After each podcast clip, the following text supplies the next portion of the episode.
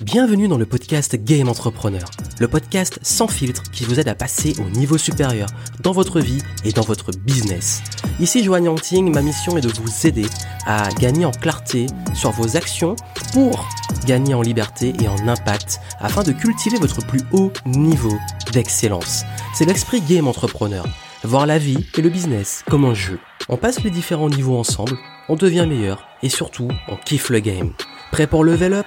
Let's go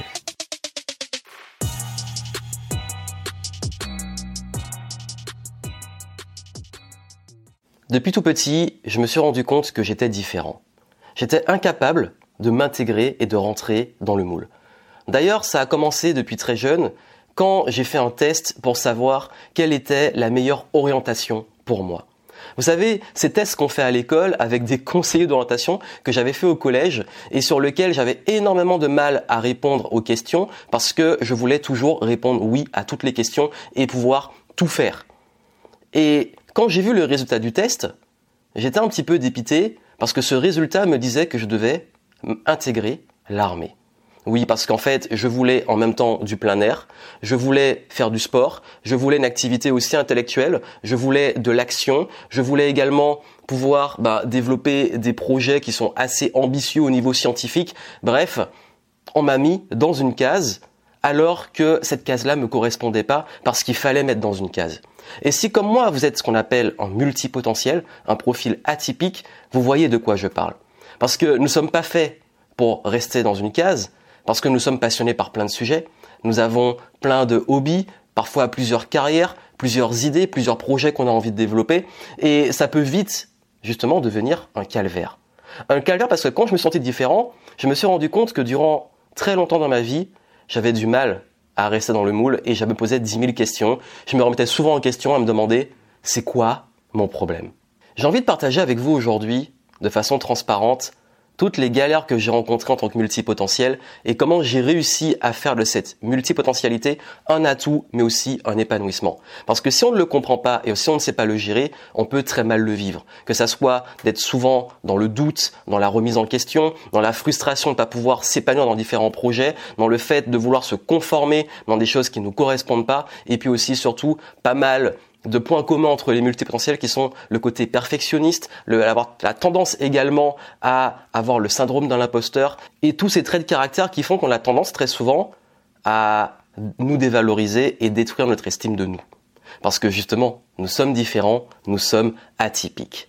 Et dans les Game Entrepreneur Story, je partage des anecdotes, des galères, des histoires mon parcours d'entrepreneur. Et là, je vais revenir sur un de mes points de personnalité qui est très fort, parce que vous êtes très nombreux à rencontrer ça. Et plus je vois les clients que j'accompagne, les personnes que je rencontre, plus je me rends compte à quel point justement vous êtes très nombreux à être des multipotentiels et avoir du mal à faire des choix, à en faire un business, à prendre des décisions et à surtout à développer une carrière et une vie qui vous correspondent réellement. À ce propos, je fais une conférence sur le sujet prochainement. Si vous voulez la suivre, c'est entièrement gratuit. Il suffit de vous inscrire via le lien que vous avez en descriptif et vous allez pouvoir avoir énormément de conseils pour trouver votre vocation, votre voie et designer une vie en tant que multipotentiel. Parce que l'objectif qu'on est multipotentiel, c'est pas de suivre un chemin tout tracé, c'est de designer sa vie avec ses règles. Parce que nous jouons avec des règles différentes. Quand je parlais de l'enfance, savez, quand j'étais petit, j'étais plutôt bon élève, et d'ailleurs plutôt bon dans toutes les matières. Il n'y a pas une matière où je pêchais plus qu'une autre. J'avais des bonnes notes, pas forcément excellentes, mais on a ce syndrome multipotentiel d'être assez bon dans plein de domaines. On n'est pas forcément excellent dans tous les domaines, mais on est assez bon dans pas mal de domaines. Dans certains, on peut exceller un peu plus, mais on a tous ces champs de domaines dans lesquels on s'épanouit. Et d'ailleurs, il n'y avait pas une matière que je détestais plus que d'autres. Mes matières préférées d'ailleurs, c'était les mathématiques. Oui, j'adorais les maths. J'adorais également le sport. Et j'adorais les matières qui étaient liées à la physique, à la technologie, parce que j'étais aussi un peu geek. Et du coup, quand je me rendais compte de tout ça, et d'ailleurs j'adorais aussi les langues, notamment l'anglais, je me rendais compte que bah, finalement, j'étais pas comme les autres qui détestaient euh, telle ou telle matière ou qui avaient des très bonnes notes dans une matière et des très mauvaises notes dans les autres. J'étais relativement content de pouvoir un peu tout faire. En parlant de hobby, quand j'étais petit, bah j'ai fait du karaté, j'ai fait ensuite du basket, j'ai fait du football, j'ai fait de la voile, et il y a eu ce truc où à chaque fois que je me lançais dans une activité, qu'est-ce qui se passait? Bah, au bout d'un moment, j'atteignais le niveau que je voulais atteindre et je me lassais. Le cas typique, c'est je me lance dans une discipline, je m'entraîne comme un taré, je peux gagner une compétition, atteindre un grade, atteindre un niveau, atteindre un palier que je m'étais donné, et une fois que je suis arrivé, je me lasse et je passe à autre chose. Ben du coup, c'est un peu frustrant parce qu'on voit des gens qui restent dans une seule activité et qui atteignent l'excellence et qui deviennent très bons, alors que nous, on a l'impression parfois d'être un peu plus mauvais que les autres, parce que justement, on va jamais au bout des choses et on culpabilise. Et d'ailleurs, j'ai souvent dans ma vie culpabilisé parce qu'à chaque fois que je me lançais dans quelque chose, ben, au bout d'un moment, j'arrêtais. Et même ma famille, mes parents, ils s'inquiétaient, ils se disaient, mais finalement, est-ce que ça, y a rien qui te plaît ou euh, qu'est-ce qui se passe en fait? Ils comprenaient pas trop. Parce que généralement, dans la vie, on te dit, tu prends une voie, tu fais un truc, et tu vas jusqu'au bout, mais vraiment au bout du bout, et tu fais que ça. Or, les multipotentiels que nous sommes, nous nous lassons. Et oui, la lassitude. Et d'ailleurs, c'est ça qui rend les choses parfois un peu malheureuses, c'est que je suis incapable, depuis tout petit, de rester sur un projet et d'arriver au bout. D'ailleurs, justement, durant la conférence, j'en parlerai et je vais vous expliquer comment gérer les projets quand on est multipotentiel et comment passer au-dessus de ça et réussir à s'épanouir malgré ça. Et justement, en fait, je vais vous dire, au bout d'un moment, quand j'en suis arrivé au lycée et qu'on arrive au lycée, on commence à avoir les grands questionnements sur ben, qu'est-ce que tu veux faire de ta vie? Quelle va être ta future carrière? Et j'étais resté sur le test du collège à finir euh, dans l'armée. C'est pas le truc qui m'emballait le plus. Et comme on m'a dit, bah, si t'es bon dans la majorité des matières, va dans une voie générale. D'ailleurs, à l'époque, ben, c'était soit S, soit L, soit ES. D'ailleurs, quand je dis à l'époque, j'ai l'impression d'être vieux. D'ailleurs, c'est parler comme un vieux. Je commence à être vieux, en fait? Et justement, quand j'ai pris cette décision, on m'a dit, bah, si t'es bon dans tout et que tu veux ouvrir le plus de portes possible, va en S. Ok, je suis allé en S, spécialité maths parce que j'étais, j'étais passionné par ça. J'ai eu mon bac, mais pendant ce temps, je vous le dis, je me posais dix mille questions. Tellement souvent, je me demandais, mais qu'est-ce que je fous là? Est-ce que je suis à ma place? Je me sentais profondément différent des autres. Je me sentais aussi extrêmement atypique. J'avais du mal à me conformer, à rentrer dans des discussions, euh, on va dire, triviales, à rester dans la superficialité. J'avais toujours ce truc où je me sentais vraiment au fond de moi clairement différent des autres. Et c'est un peu dur à vivre, surtout quand on est adolescent, parce que j'étais pas un enfant à problème, j'ai pas vraiment fait de crise d'adolescence, j'avais des très bons amis, mais en même temps, j'étais un peu avec tout le monde et en même temps avec personne.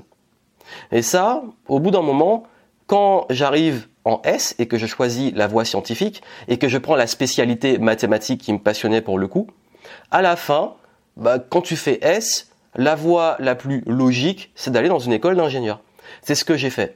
Mais quand je suis arrivé dans l'école d'ingénieur, je me suis rendu compte que bah, c'était pas pour moi en fait. Je me suis dit mais qu'est-ce que je fous là? C'est quoi? C'est ce truc, je me reconnaissais pas dedans. Les matières, quand je voyais les maths que j'adorais et que je me retrouvais avec des suites qui n'en finissaient pas, avec, je me rappelle, dans ce grand amphi dans lequel on avait les cours de maths avec un prof qui était super speed. Limite, tu regardais le tableau, il commençait à écrire, tu baisses la tête, tu revois le tableau, le mec, il a rempli tout le tableau et il faut tout recopier. Et après, faut étudier tout le truc et je comprenais rien. Et j'ai perdu toute motivation, toute estime de moi. Mon, mon premier contrôle de maths à l'époque, ma première année d'études, je me suis pris en 3. En 3 sur 20. Truc que j'ai jamais eu en mathématiques de ma vie.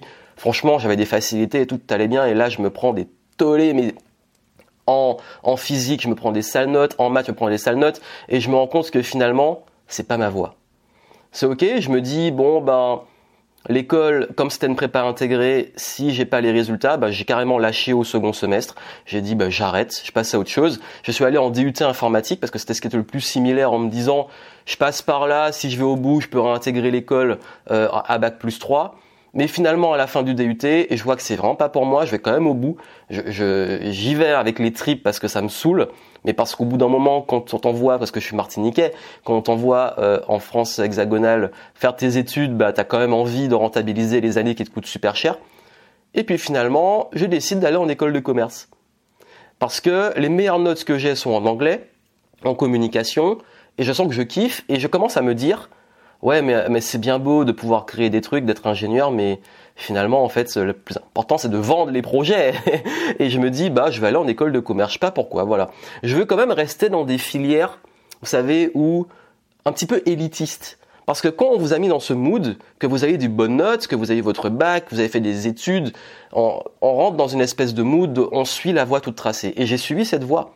Mais personne ne m'a forcé, c'est juste une sorte de presque d'obligation et de... J'ai aucun regret. Je vous le dis avec le recul, j'ai aucun regret.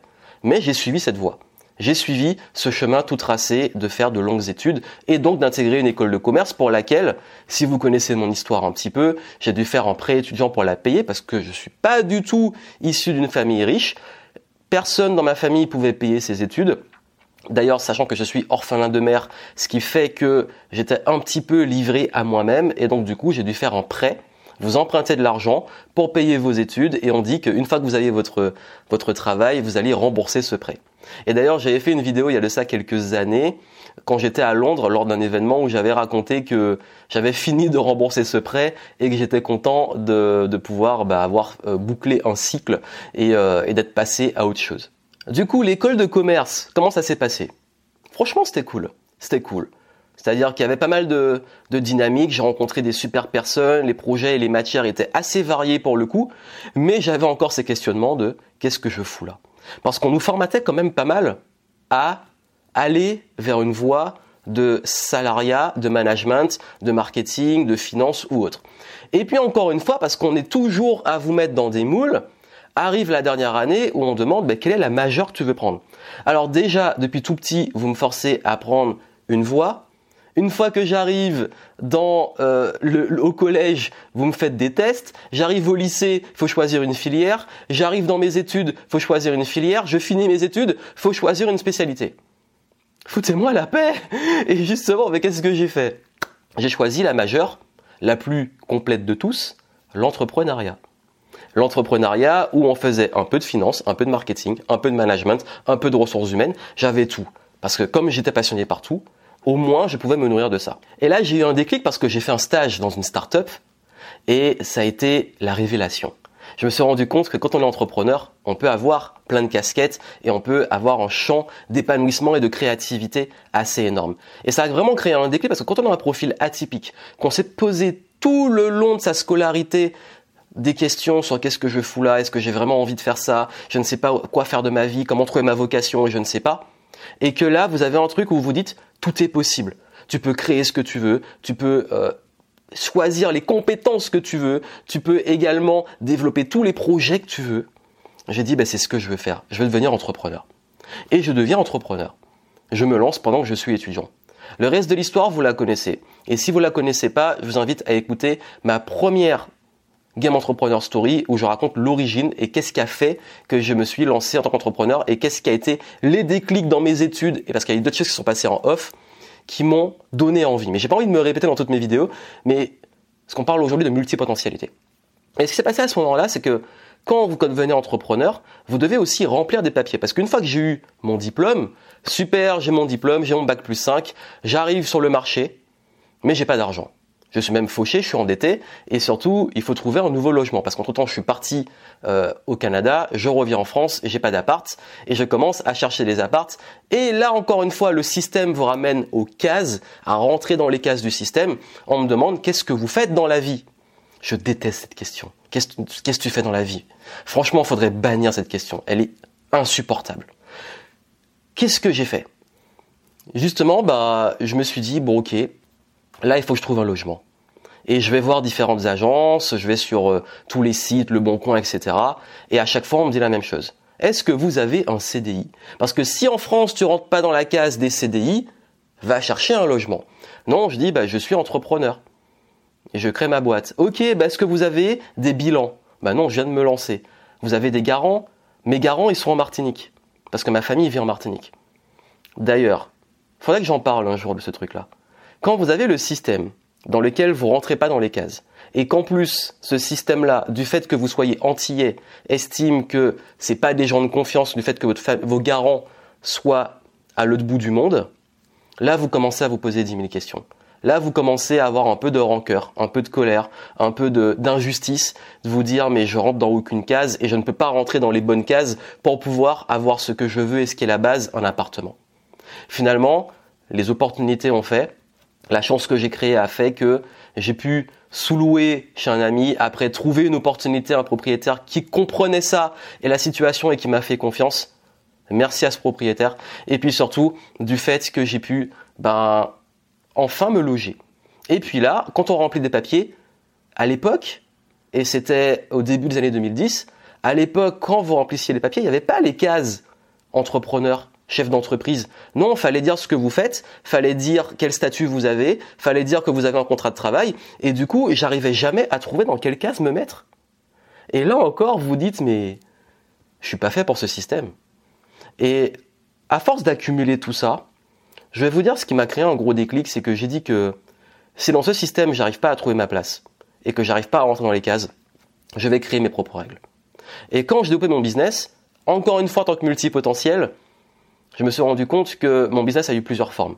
J'ai été consultant, après j'ai fait beaucoup plus du business en ligne, après je suis allé sur l'événementiel, après je suis revenu sur le consulting, j'ai fait du coaching, je suis revenu sur le consulting, je suis revenu sur la formation en ligne. Bref, à chaque fois, et si vous me suivez depuis un moment ou si vous voyez mon évolution sur les années, vous allez vous rendre compte que je fais environ tous les trois ans le coup de la crise existentielle de tout effacer et vouloir tout repartir.